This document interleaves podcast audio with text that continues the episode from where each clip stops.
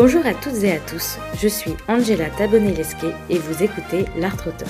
Dans ce podcast, vous découvrirez des personnes travaillant dans la culture à l'international. Pour ce nouvel épisode de la saison 3 100% féminine, j'ai le plaisir d'accueillir Marine Futin, artiste pastelliste, compositrice et interprète. Il y a dix ans, Marine est partie à New York avec l'intention de rester quelques mois afin d'enregistrer son album. Figurez-vous qu'elle n'est jamais repartie. Vous imaginez bien que depuis son arrivée, elle a fait bien plus qu'enregistrer son album. Pendant notre échange, Marine évoque notamment ses débuts dans la ville qui ne dort jamais, comment elle a réussi à s'insérer dans la scène musicale new-yorkaise, l'ouverture artistique à laquelle elle a accès au quotidien, la création de son entreprise culturelle MCO ou encore les cours d'art qu'elle donne. Fil conducteur de cet échange est la créativité. Vous allez vite saisir pourquoi. Cet épisode est fait pour vous si vous avez des envies d'étrangers et plus particulièrement des envies d'États-Unis. Marine donne de nombreux conseils pour s'insérer au mieux lorsque l'on arrive dans une nouvelle ville, mais aussi pour développer sa créativité et son activité artistique. Je vous conseille d'écouter attentivement cet épisode si vous souhaitez travailler dans l'art, car avec Marine, nous avons aussi parlé de style et de comment le trouver, ainsi que du développement de contacts pouvoir exposer ou encore faire des concerts. Avant de vous inviter à rejoindre notre conversation, j'aimerais vous encourager à la fin de cet épisode à noter l'art auteur depuis Spotify ou bien Apple Podcasts. Il ne me reste plus qu'à vous souhaiter une bonne écoute. Bonjour Marine. Bonjour Angela. Merci d'être avec nous aujourd'hui et merci à Laurence avec qui j'ai eu le plaisir d'échanger lors du dernier épisode de la saison 2 qui nous a mis en relation. Oui, merci Laurence. Pour commencer l'interview, tu as choisi un titre de ton album Qui danse qui s'appelle Instant. On va tout de suite écouter un extrait et on se retrouve juste après. Un instant de cavale, l'accord parfait nous gagne, je ne saurais que dire. Est-ce du désir? Chaque mot juste et frugal, inconditionnel, égal, sans intention de nuire, j'en oublie de fuir.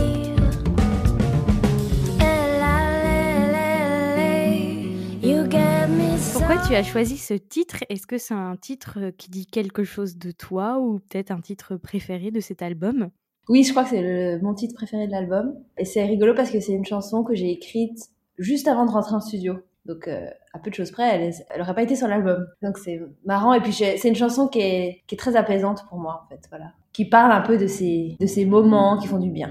Avant de parler un peu plus de ton métier actuel, tu nous as donné un petit avant-goût. On va parler un peu plus de tes années euh, post-bac. Euh, après ton bac, tu es entré en classe préparatoire HEC, que l'on appelle également EC. Suite à ces deux années, tu as suivi un parcours grande école euh, à l'école de commerce de Montpellier. Pendant ces années, tu as fait un échange universitaire en Chine et après tes études, tu as choisi de rentrer au Conservatoire de Lyon pour suivre le cursus musique actuelle. J'aimerais bien qu'on s'arrête un petit peu ici parce que tu as suivi un cursus axé sur euh, le commerce, l'entrepreneuriat et pourquoi tu t'es dirigé vers euh, cette formation post-bac au lieu de par exemple entrer au conservatoire directement. En fait, j'ai choisi une formation un peu ouverte. À l'époque, je créais beaucoup, je faisais beaucoup de musique, de peinture, mais c'était pas très clair encore pour moi, en fait, euh, la direction que j'avais envie de prendre. En fait, il y a une chose qui était très claire, c'était important pour moi de rester indépendante, quel que soit le métier que j'allais développer. Hmm. Et donc, je me suis dit qu'en faisant une école de commerce, j'allais un peu apprendre, entre guillemets, les rouages,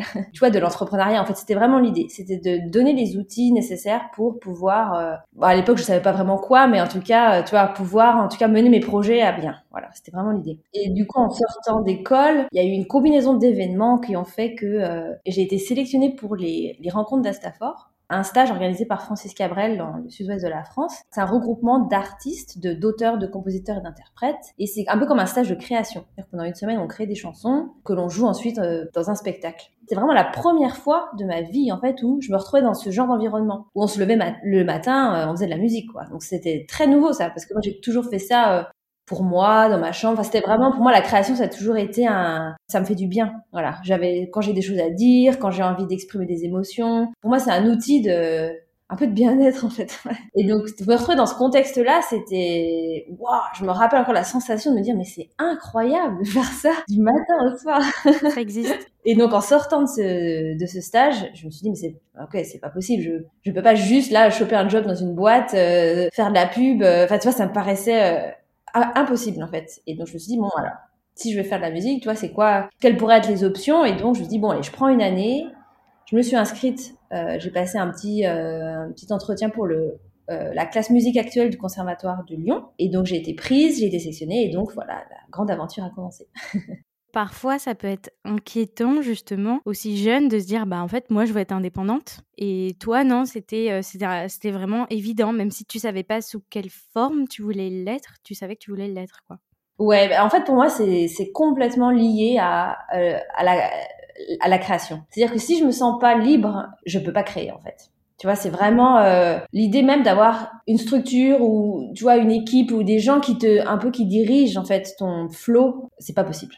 Juste pour moi, ça fonctionne pas du tout. Et ça, ça, ça a toujours été très clair. C'est-à-dire que toi, je préfère avoir euh, même tu vois un job on the side et qui me permettent de, tu vois, de vivre, etc. et de, et d'avoir, du coup, cette liberté créative, en fait, à côté. C'est vraiment, pour moi, c'est très, très clair. C'est, c'est un élément essentiel dans, euh, dans mon expression. D'accord. Et hum, tu disais que c'était pas clair ce que tu voulais faire. Est-ce que tu penses que c'était pas clair? Parce que tu voyais pas trop encore en fait ça se dessinait pas clairement ce que tu voulais faire, genre de la musique, du dessin et tout, ou parce que en fait c'était pas clair parce que tu savais pas comment le faire dans ta vie professionnelle en fait? Ouais, alors je pense que c'est peut-être la deuxième option. En fait, si on remet dans le contexte, que toi c'était il y a peut-être 15 ans maintenant, et en fait, à l'époque, entre guillemets, j'ai l'impression que c'est une vieille qui parle. À l'époque, tu sais. Ouais, c'est ça. Mais en tout cas, moi, dans mon environnement, j'avais pas du tout de modèle. Enfin, je trouve que c'est très différent aujourd'hui, tu vois, avec euh... aujourd'hui, tu vois, on dit ah moi je, je, suis céramiste. Enfin, tu vois, il y a un côté un peu plus euh... ah oui, ok, tu vois. Tu vois ce que je veux dire? Enfin, alors qu'à l'époque, c'était un peu genre oh, ça choquait presque, c'était très bizarre. Euh, et moi, je me rappelle quand j'avais dit à mes potes, tu vois, qui étaient en école, ah oh, bah je là je prends une année pour faire la musique, genre en mode mais qu'est-ce que tu fais, ma pauvre, quoi? T'es pas bien, genre euh, tu vois, il y avait vraiment. On a retrouvé à fumer des joints sous le pont, là, ça va pas la tête. exactement ça, c'était un peu, c'était, tu vois, mais c'est pas un métier, mais enfin, tu vois, il y avait, c'était un peu ouais, c'était un peu flou en fait. Euh, ça veut dire quoi être un artiste, tu vois? Enfin, ouais, c'est marrant. En tout cas, dans mon environnement, c'est vrai que j'avais pas beaucoup de gens autour de moi auxquels je pouvais vraiment euh, me référencer. Donc, il y avait ça, tu vois, où du coup, j'étais, je me disais un peu comment je vais articuler. En fait, il faut, faut du temps pour créer et pour euh, comprendre c'est quoi la direction en fait qu'on a envie de, prendre en fait aussi. Je... Après, maintenant, tu vois, avec l'expérience, j'ai compris que ça fait partie du processus. Et aujourd'hui, tu vois, l'inconnu, pour moi, elle est, elle est même bienvenue. Ça veut dire que tu es juste en train, tu vois, de d'essayer des choses. Donc aujourd'hui, c'est marrant, je l'accueille plus comme euh, ah cool, tu vois, ça fait partie. J'en suis à cette phase-là du processus, trop bien. Mais tu vois, tu parles de d'époque, mais en fait, moi, j'ai vraiment l'impression que ça dépend même plus que de l'époque, de l'environnement, parce que tu vois, l'idée du podcast, elle vient aussi de là. C'est de, bah, en fait, moi, quand je suis sortie de bac, alors que mes parents, ils étaient au contraire hyper open à, bah, en fait, vas-y, tu fais de la musique, mais go. Et moi, j'étais là, mais non, mais ça va pas, je vais jamais trouver de travail, tu vois? Et du coup, je pense que ça dépend aussi de l'environnement dans lequel t'es. Mmh. Complètement, mais parce que tu vois, moi aussi, pour le coup, ma famille était très supportive. Et c'est, je pense, grâce à ça d'ailleurs que j'y suis allée en fait, au final. Parce qu'ils m'ont vachement poussé. Ah, bah écoute ce que t'as envie de faire, tu vois? Et ça, c'est une chance extraordinaire, clairement. Bah oui, totalement. C'est vrai que ça arrive pas à tout le monde. Et après, peut-être le fait euh, d'avoir des retours d'expérience, tout ça, ça peut être rassurant aussi pour les parents de se dire bon bah en fait, vous voyez, il y a des gens qui s'en sortent. Et mmh, le conservatoire, toi, ça a été compliqué à y rentrer, euh, dans, enfin dans ce dans ce cursus musique actuel, parce que je sais que après, je sais pas si c'est pour toutes les classes, mais parfois pour certaines classes, euh, passer un certain âge, même si t'es encore jeune, que t'es enfant, c'est galère pour rentrer. Alors non, parce qu'en fait, c'était un cursus un peu particulier, vraiment fait pour les auteurs, compositeurs, interprètes. Et avec cette idée de, ok, je fais ça dans ma chambre, et comment je passe de, je chante ma chanson sur mon lit, à, je fais une scène. Tu vois, il y a tout un monde, et c'était vraiment un programme d'accompagnement. Donc c'était pas, tu vois, un, programme de perfectionnement euh, musical, euh, tu vois, où t'apprenais un instrument. C'était vraiment l'accompagnement euh, vers la scène et toi la création de ton répertoire, etc. Donc c'était c'était vraiment génial. Ah, j'ai vraiment un super souvenir. Et ce cursus, il dure deux ans et en fait tu peux le, tu peux rentrer dedans euh, quand tu veux. Ouais, bah c'est ça. C'était au, début de chaque année et puis as une, tu passes une audition et après voilà, ils te prennent ou ils te prennent pas.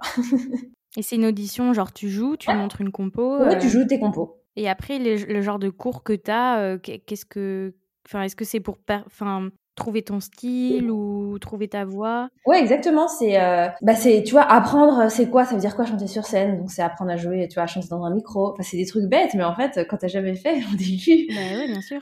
Plugger tes instruments, euh, tous les trucs un peu logistique entre guillemets. Puis après, tu as vraiment un travail sur ton répertoire. Qu'est-ce que c'est toi C'est quoi ton répertoire? Comment? La mise en scène. euh, et tout au long du parcours, tu vois, on a pas mal de concerts, notamment dans les salles, des salles partenaires de la ville. Donc c'est super pour pouvoir te mettre un peu en pâture entre guillemets. Ouais, donc un bon cursus pour ceux qui veulent devenir artistes en fin de compte. Ah ouais, c'est vraiment, ouais, ouais, complètement. C'est avec des super profs, enfin, vraiment, un- c'était un accompagnement euh, très formateur en fait.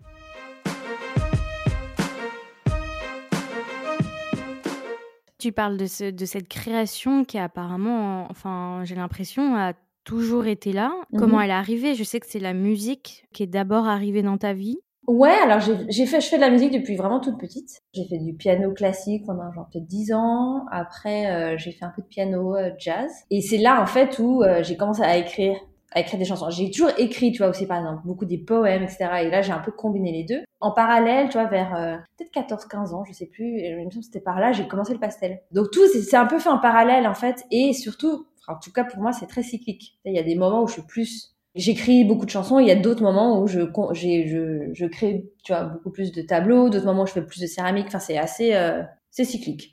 C'est un peu complémentaire en fonction de, de toi, en fait, j'ai l'impression. Ouais, ta manière de t'exprimer, euh, ça va te servir autrement, en fait.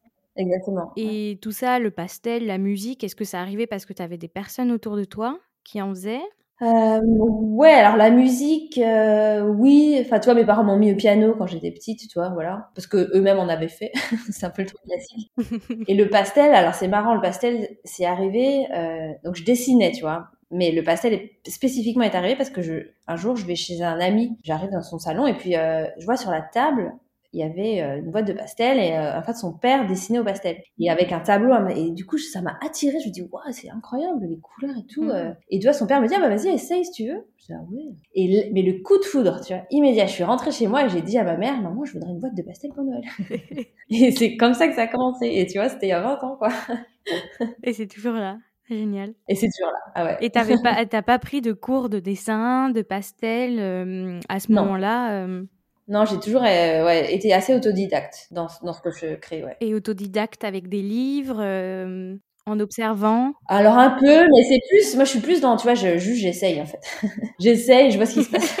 si ça explose, on verra. oui, voilà, exactement. Exactement. Ou si j'ai une, une problématique particulière, peut-être je peux aller chercher du coup le, l'information. Mais c'est vrai que j'ai plutôt tendance à juste à, à explorer, à faire. J'ai un peu du mal à suivre, tu vois, les classes et tout, j'ai un peu du mal. Tu dis, euh, quand j'arrive pas, je vais chercher l'info. Ouais. Est-ce que tu aurais peut-être un bouquin que tu as trouvé hyper bien à conseiller justement sur euh, tes techniques de dessin ou des moments où ça bloque ou tu vas avoir une chaîne YouTube, je sais pas. euh. Non, alors j'aurais plutôt tendance à aller voir sur YouTube en effet. Mais tu vois encore une fois en fait pour le c'est vraiment si j'ai un problème technique, tu vois par exemple donc c'est pas vraiment vrai pour le pastel parce que c'est pas très technique mais par exemple, je sais pas par exemple pour la céramique, tu vois, il y a vraiment tu vois c'est technique. S'il y a des choses si tu sais pas faire euh, dès que tu mets dans le four, le truc il pète, tu vois par exemple. Hmm. Euh, donc tu vois voilà, ce genre de choses mais mais pour le reste, moi je suis assez dans suis vraiment l'intuition que tu as et vois où ça t'emmène, tu vois. euh. donc c'est pas du tout euh, beaux-arts, euh, entre guillemets, tu vois, c'est pas du tout l'éducation des beaux-arts qu'on peut te donner où c'est très... euh, cadré. euh. Ah oui, voilà, exactement. Mm. Moi, mon approche, c'est- pas du tout là-dedans. Moi, j'aime un peu, euh, j'aime un peu y aller à l'aveugle, explorer, voir ce qui se passe, parce que je trouve que du coup, il y a des choses assez inattendues qui se passent. Je fais beaucoup d'ateliers, on en parlera peut-être un peu plus tard, mais tu vois, mon angle, c'est vraiment ça, en fait. C'est viens dans le studio juste pour essayer des choses nouvelles, en fait. Et que tu saches dessiner ou pas, on s'en fout totalement. C'est pas du tout l'objectif. L'objectif, c'est te permettre de découvrir ta créativité et d'explorer ta créativité, tu vois, et de, ouais, voilà. Eh ben, on va en parler justement euh, maintenant de cette, euh, de cette créativité, de cette exploration. Peu de temps après ton cursus au conservatoire, tu pars à New York pour écrire ton premier album, Qui danse. Tu n'es en fait jamais reparti puisque tu habites toujours là-bas. Et tu es aujourd'hui artiste pastelliste, compositrice et interprète. Je doute que ce soit fréquent de traverser l'Atlantique pour écrire un album. Pourquoi tu l'as fait? Euh, alors, je suis venue à New York parce que j'étais intriguée de la scène euh, jazz, en fait. Alors, j'avais un peu cet album en tête, je me disais, il faut que je fasse mon album, et j'ai toujours été fascinée par les rythmes jazz. Et en fait, en France, je trouvais pas euh, les musiciens avec qui travailler. Ça matchait pas, en fait. Je me dis, il faut que j'aille voir Je sais vraiment pas pourquoi New York, parce que c'est connu, tu vois, pour être un peu euh, euh, le berceau quoi du, du, jazz. Donc je me suis dit, je vais aller voir ce qui se passe là-bas. Je connais pas du tout. Euh, bon, mais vraiment c'était pour voir. Et j'ai mais j'ai halluciné de ce que j'ai vu ici. Et vraiment, je suis arrivée et oh, c'est un peu comme si d'un coup, genre, j'avais découvert la ville de mes rêves. Mais alors que c'était vraiment pas attendu, tu vois, ça m'a surprise en fait. Cet engouement, tu vois, ici, enfin, il y a, y a une énergie créative hyper stimulante. C'est assez hallucinant. Je trouve que c'est assez, c'est unique. Tu vois, j'ai jamais vu ça nulle part ailleurs en fait. Euh, tous les musiciens que j'ai rencontrés, il y a de la musique partout, tout le temps. Enfin, c'était mais incroyable. J'allais, j'ai passé trois mois mais sans dormir tellement.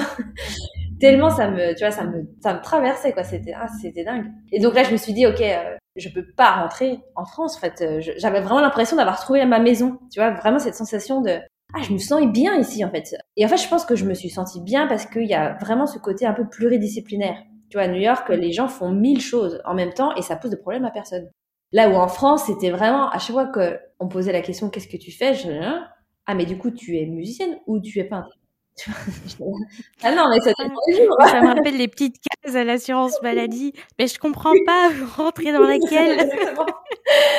Et en fait, ici, c'est même pas une question, mais ça, mais personne te pose cette question. C'est ouf, tu vois, parce que c'est complètement normal. Je sais pas, moi, de, d'avoir un, de bosser, je sais pas, d'être journaliste et en même temps de développer ta ligne de fashion, je sais pas quoi, tu vois. tu vois, il y a vraiment ce truc, euh... ouais, j'ai envie de faire ça, je le fais, et puis, tu vois, c'est cool, quoi. Ok trop bien. et en fait, du coup, je trouve qu'il y a une liberté extraordinaire, tu vois, de créer. Alors après, c'est une ville euh, difficile parce que c'est c'est New York, tu vois, c'est c'est intense, c'est ça pardonne pas. Enfin, c'est c'est une ville qui est rough, tu vois. Euh. Mais je trouve que si t'as un objectif en tête et que toi et que t'as genre vraiment les l'audace en fait d'y aller et d'aller chercher ce que tu veux, oh, mais il se passe des choses extraordinaires. Et d'ailleurs, en chose extraordinaire, avec cet album, tu as tourné dans plusieurs pays comme l'Inde, le Vietnam, le Canada, les États-Unis, la France, et ça m'a fait penser à quelque chose parce que je vois pas mal de musiciens en France qui chantent en anglais pour euh, s'exporter entre guillemets, alors que toi, tu chantes en français et pourtant tu as réussi à t'exporter quand même. Et comment tu l'expliques ça? Encore une fois, tu vois, c'est une, vision très différente de la musique, en fait, entre la France et, en vrai, le reste du monde. Tu vois, aux États-Unis, les gens, ils s'en foutent complètement de la langue dans laquelle tu chantes. Ce qui est important, c'est la musicalité de ce que tu proposes. Donc, que ce soit en français, en anglais, euh, en indien, en espagnol, tu vois, en fait, tout le monde s'en fiche. Euh, en France, il y a un côté, je trouve, plus élitiste, tu vois, c'est le texte, c'est presque, c'est enfermant. Et moi, je trouve ça dommage parce que pour le coup, j'adore le français, je trouve que c'est une langue vraiment magnifique, j'adore écrire en français, euh, c'est beaucoup plus naturel pour moi que d'écrire en anglais, et donc je me suis pas du tout posé la question. Tu vois, vraiment, j'écris en français, bah, c'est comme ça. Et ensuite, je trouve que c'est la musique, en fait, euh, l'arrangement que tu proposes qui, un peu en robe, tu vois, et qui va, du coup, c'est cette musicalité qui va emmener les gens et qui va, en fait, euh, les emmener dans leurs propres émotions. Et du coup, je trouve que ça, du coup, c'est universel, en fait. Tu pourrais, tu peux le faire dans n'importe quel pays, tu vois. En fait, le partage, il fonctionne, quoi. Ça, tu, tu touches les gens tu, touches, tu les touches au cœur et pour moi la musique c'est ça quoi. C'est tu comprends pas avec ton cerveau tu comprends avec tes tripes. Donc en fait on pourrait pas hum, tu vois avec euh, du coup mon cerveau de française euh, je me disais mais alors est-ce qu'elle elle touche que des expats? Mais en fait c'est trop marrant. Attends mais je fais même chanter les américains en français c'est génialissime. C'est extraordinaire ce que tu peux faire. Et hum, tu parlais d'audace tout à l'heure. Est-ce que tu penses que c'est ça qui a fait que, selon toi, bah, ça a fonctionné? Parce que tu vois, tu dis, euh, ça a l'air hyper simple comment t'en parles. Oui, alors j'ai envie d'écrire un album à New York, et ben je déménage, et puis ça marche, et puis euh, donc je reste, et puis j'y fais, ma... fais ma vie, et puis voilà. bah, c'est vrai, quand tu regardes derrière, tu te dis que c'est hyper simple. Après, tu vois, quand je me rappelle les premières années, hein, c'était méga intense, quoi.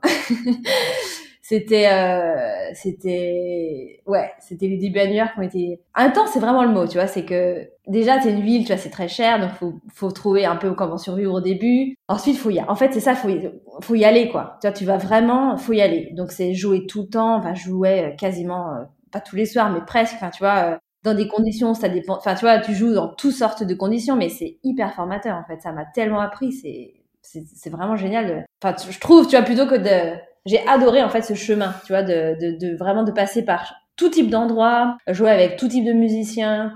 Et en effet, oui, clairement, faut, faut, oui, faut avoir de l'audace. Et faut pas. Euh... En fait, faut avoir, je sais pas, je trouve que faut avoir un désir très clair. Je trouve que quand tu es emmené par le désir euh, et l'envie, je trouve que tout est possible parce que ça, ça te guide en fait, ça te guide dans les tempêtes, c'est comme dans les jours de beau temps quoi. Et je trouve que du coup, ça passe au-dessus de la peur. Parce que tu vois, ça veut pas dire qu'il y a pas de peur, évidemment. Il y a de peur, le doute, c'est constamment là. Mais du coup, comme le désir est plus fort, bah, du coup, tu continues, quoi. Le chemin, il se construit, il se construit petit à petit. Tu parles de survie, là. S'il y a quelqu'un qui déménage là, à New York, c'est quoi le premier truc que tu lui dis pour survivre? Donc, j'ai compris euh, jouer tous les soirs. Est-ce qu'il y a d'autres trucs? Alors là, je pense que la survie, c'est très personnel. Hein. Ça dépend vachement de chaque personne, tu vois. Euh. Ce qui était important pour moi, c'est d'avoir, c'était d'avoir un, des amis, tu vois, un réseau de soutien en fait, fort en fait. Ouais, je pense que ça c'est euh, c'était clé, notamment dans les moments un peu euh, où ça tangue. Et ce réseau, du coup, tu t'es appuyé où? Parce que pareil, tu dis que tu joues avec différents musiciens, ça implique un réseau aussi. Comment tu les as rencontrés, toutes ces personnes-là? Bah, c'est pareil, il faut y aller, c'est-à-dire qu'il faut aller voir les concerts. Euh, à la fin des concerts, les gens que tu trouves, tu vois, que t'aimes bien, je sais pas, t'aimes bien la vibe, tu vas leur parler, tu vois un coup. Ah bah tiens, je fais un concert machin, ça te dirait pas de jouer? Ah bah ouais, carrément. C'est vraiment ça en fait. C'est petit pas après petit pas quoi. tu as créé ton entreprise MCO, ton mhm. entreprise d'artistic production. Est-ce que tu dirais que c'est ton parcours universitaire, enfin ton parcours post-bac, accès commerce qui t'a aidé là-dedans? Oui, complètement. Oui. Et euh, plus largement dans tes missions quotidiennes, qu'est-ce que ces compétences t'apportent? Euh, oui, donc clairement, c'est ce qui m'a. L'école de commerce a, a, vachement structuré, tu vois, ce côté euh, un peu business entre guillemets. Euh, notamment au début, parce que c'était au tout début, ça m'aidait bien parce que toi, je faisais des missions un peu de freelance, euh, je faisais de la com, etc. Enfin, plein de choses différentes. En parallèle, du coup, développer mes projets. Puis, tu vois, petit à petit, le sandwich, il, il change, quoi. La taille de, des projets prend plus de place, etc. Donc, c'est, c'était cool. Et puis, ouais, le, la, la structure, en tout cas, encore une fois, c'est personnel, mais moi, ça me, ça me rassure aussi.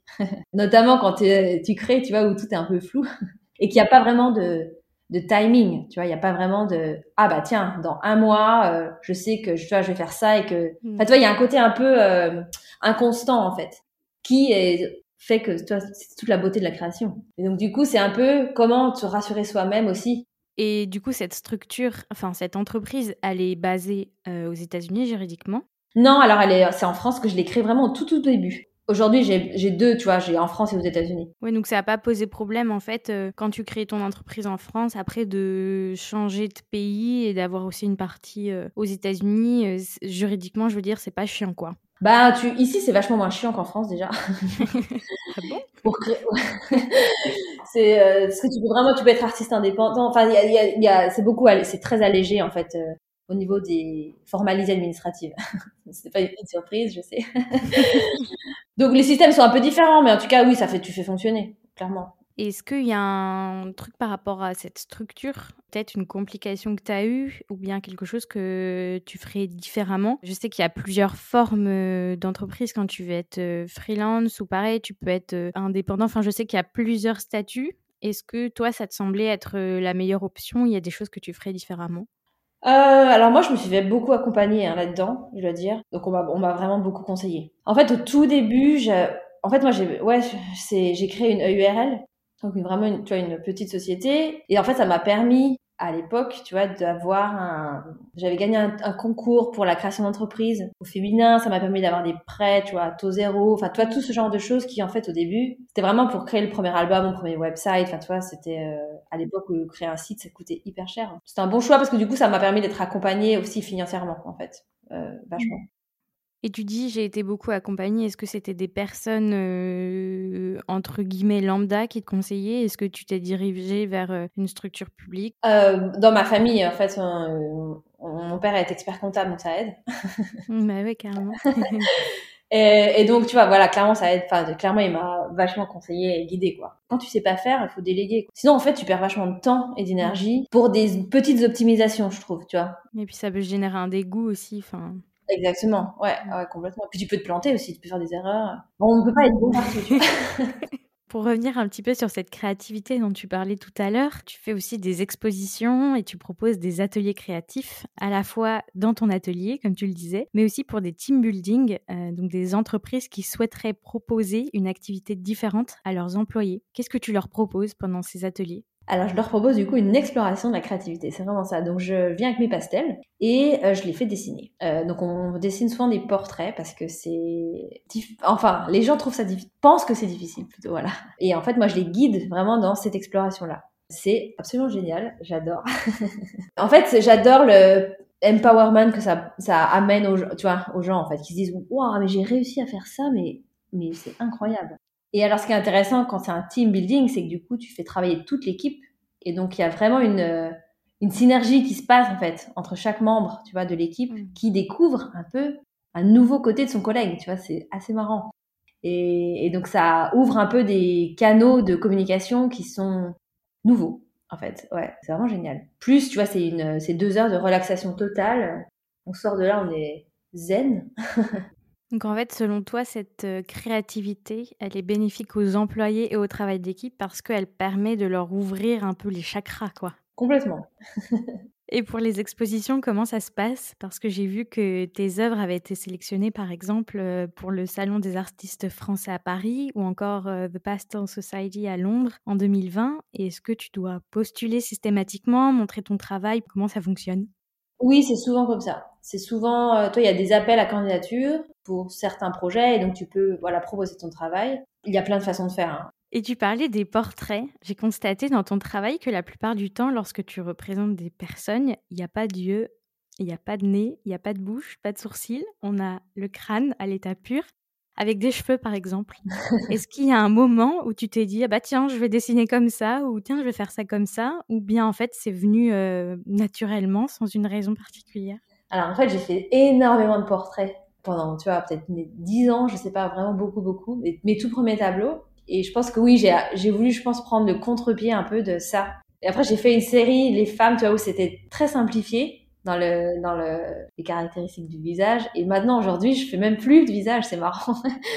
Pour le moment, en tout cas, tu vois, je pense qu'au fond, c'est parce que j'ai envie de donner un peu une universalité aux femmes que je dessine, de pouvoir se dire ah tiens, c'est moi, tu vois, peut-être que c'est moi sur ce tableau de pouvoir imaginer en fait ce qu'on a envie d'imaginer. Et un peu avec cette envie de plus donner de force aux détails, mais plus de force, tu vois, au, à l'ensemble, peut-être à la combinaison, tu vois. C'est plus du coup sur la couleur, plus sur la forme en fait.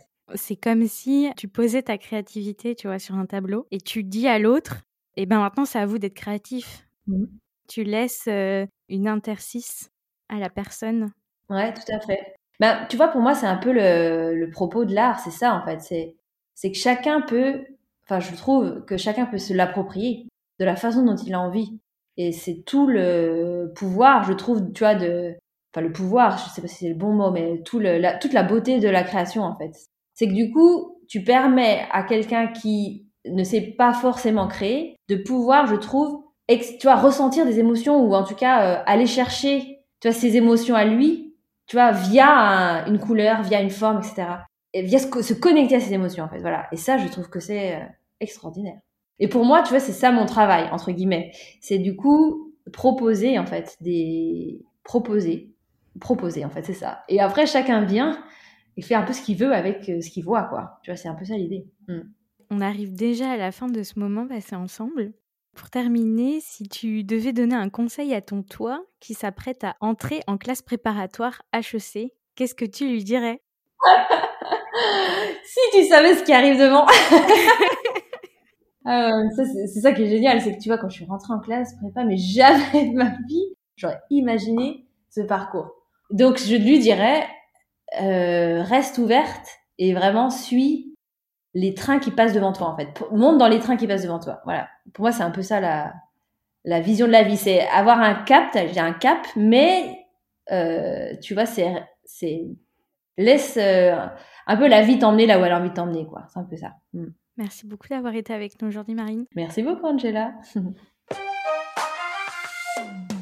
Merci d'avoir écouté cet échange en compagnie de Marine en entier. J'espère qu'il vous a plu et que vous avez pu y trouver des réponses à vos interrogations. Si c'est le cas, n'hésitez pas à me le dire en commentaire sur Instagram ou encore à laisser une note à l'art sur Spotify ou Apple Podcast afin de le soutenir. N'oubliez pas non plus de vous abonner à ma newsletter sur Ocha ou sur la plateforme sur laquelle vous êtes en train d'écouter afin d'être informé de la sortie des prochains épisodes. Rendez-vous dans deux semaines pour un nouvel épisode. En attendant, prenez soin de vous.